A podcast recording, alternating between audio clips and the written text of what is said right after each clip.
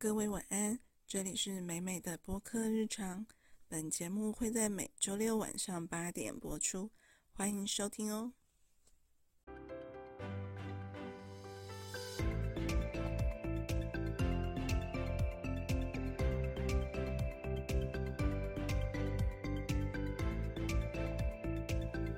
Hello，大家晚安，我是美美。今天，今天发生了一件糗事，就是我原本就是预约了一台计程车，结果后来那个司机大哥他就是临时有事，就是不能过来，就改成他的同事过来接我们。那本来就是司机大哥就已经迟到了，这样子，我们在台北预约的时间就是也快到了，这样子，所以后来那司机大哥的同事。就是过来接我们的时候，我们也没确认到车号，然后因为现场也就只有一台车，就是接人的时间也是差不多，所以那个那个什么现场那台司机大哥，他就是摇下车窗，就是跟我们眼神做一下确认之后，我们就跳上车，这样子，因为因为我们要赶时间，怕会迟到了，这样，结果结果没错，结果没错，我们就。上错计程车了，就一开始上车的时候，就是司机大哥就是还跟我们确认去的地点这样子，然后就是就开始跟我们闲聊这样子，然后就我们还不觉得哪里奇怪，我们这样，然后我的那个手机就响起来，然后我一看是本来的那个计程车大哥，然后我接起来，他就问我说：“嗯？”你们上车了吗？怎么我派去的同事说看不到你？然后我就一阵，哼，一阵疑惑。然后我就问那个大哥说：“嗯，我已经上车了耶。”电话里就问说：“嗯，你上哪台车？你上了什么 什么车队的车？这样子。”然后我，然后，然后我也一下傻眼，这样子，我就我就问正在开车的这这个大哥。就说嗯，大哥，你不是那个的，你不是宋大哥的同事吗？然后前面那个司机，前面那个司机就说宋大哥，哪个宋大哥？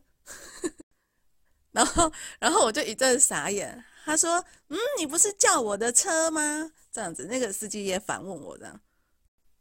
然后后来那司机大哥就说啊，你们坐错车了吗？他的那个。卫星的那个轿车系统的那个就是总机哦，总机就想起来了，就确认了，就是本来叫这台司机的那个客人顾客就没有上车这样子，面就是总机跟那个顾客就是道歉道歉的那个对话，还好车子也开出去没有太远这样子，所以这个司机大哥他又绕了一圈。然后就是又绕回，就是本来我们上车的地点，然后就是果然是有另外一位女乘客就是在那边这样子，然后我们就交换计程车。那那本来就是来接我的那台计程车也还在原地等我们这样，所以我们就交换了计程车。就是叫计程车，就是也可以搞错，也可以也可以这么乌龙，有点傻眼猫咪。就明明上车的时候，就我们旁边真的没有其他客人了。那时候我确定这样子。好，那就来进入今天的主题吧。其实我从一年多前就开始学习芳香疗法，就是学习精油这样子。那本来他的课程就是循序渐进的，所以我就先从比较初阶的开始学，初阶、中阶，那现在就是要迈入高阶的芳香疗法的知识和内容。那高阶的内容就是本来就比较艰涩、无聊这样子。他要学的东西就除了除了生理系统，嗯，大概十大个生理系统。就我们要学习的内容有生理系统的专论，然后还有精油化学的部分，然后植物油的部分、纯露的部分、配方的部分，还有包含心理学的部分、香气心理学的部分。其实内容很多，然后就又比较艰涩，比较无聊一点。学习的时数也蛮长的，就是总共大概会有一百八十小时左右，所以我就想说，借着和大家分享，就是就是我在学习芳疗的课程的过程中，就是可能会有一些心得，然后一些触发一些感想。就是来跟大家分享这样子。如果听众朋友们，就是你们也是正好对芳疗有兴趣，或是也有正在学习芳疗的朋友们，就也很欢迎，就是有机会就是和我互动，然后留言或反馈给我，这样我们可以一起学习。今天今天是想要和大家就是分享。一支精油，哪一支精油嘞？它叫做丁香，丁香精油。没错，想和大家分享这支丁香精油，绝对绝对是我牙科助理的职业病使然。就就是那时候在那个芳疗闻香的过程中，就是闻到。丁香的香味的时候，哈，就就是那股说不出的熟悉感。所以第一支想和大家分享的精油，就挑了丁香精油，是西方大陆的专业学科。所以你在学很多理论的时候，以及历史跟典故的时候，就会。就是听到很多相关的西洋史，然后西洋历史。本人我我以前在学校读书的时候，其实很不喜欢西方历史，应该就是说西方史、西方文学史对我来说都都很没有亲切感。就是相较于就是我们中国。的文学、文化史、历史，然后东方国家，例如日本的文化史、历史而言，就是西方的历史对我来说，就是相对的比较没有那么亲切感。所以我说，所以我不是就是很喜欢读西方的历史啊。但是学方疗，读最多最多最多最多的听到的故事，就几乎都是西方。的故事，因为这些香草植物就是都是西方的比较多，源自于西方。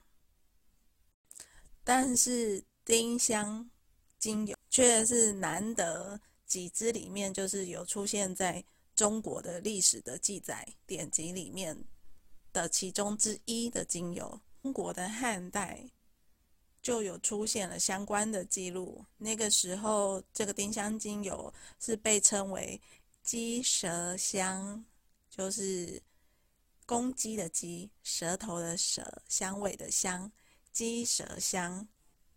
他是说，以前在古代的时候，卫生条件就没有这么好，就也没有像牙膏这样的产品，所以就是以前的人就是很容易口气不好。那在官员们，就是在上朝的时候。嘴巴里面就会含着丁香，然后就是那个有息息相关了。它的运用，它的运用就是跟我们口腔是息息相关的。那在近代，就是除了很多人闻到丁香精油的那个气味，第一个联想到就是牙医诊所之外。就是如果可以克服这种，很适合跟柑橘类，然后跟花朵类来搭配。那另外，本来丁香就是新香料嘛，所以它跟其他就是新香料的精油一起配合的话，那个味道也是蛮合的，像是肉桂、豆蔻、罗勒、月桂之类的。它的主要成分是以丁香酚为主。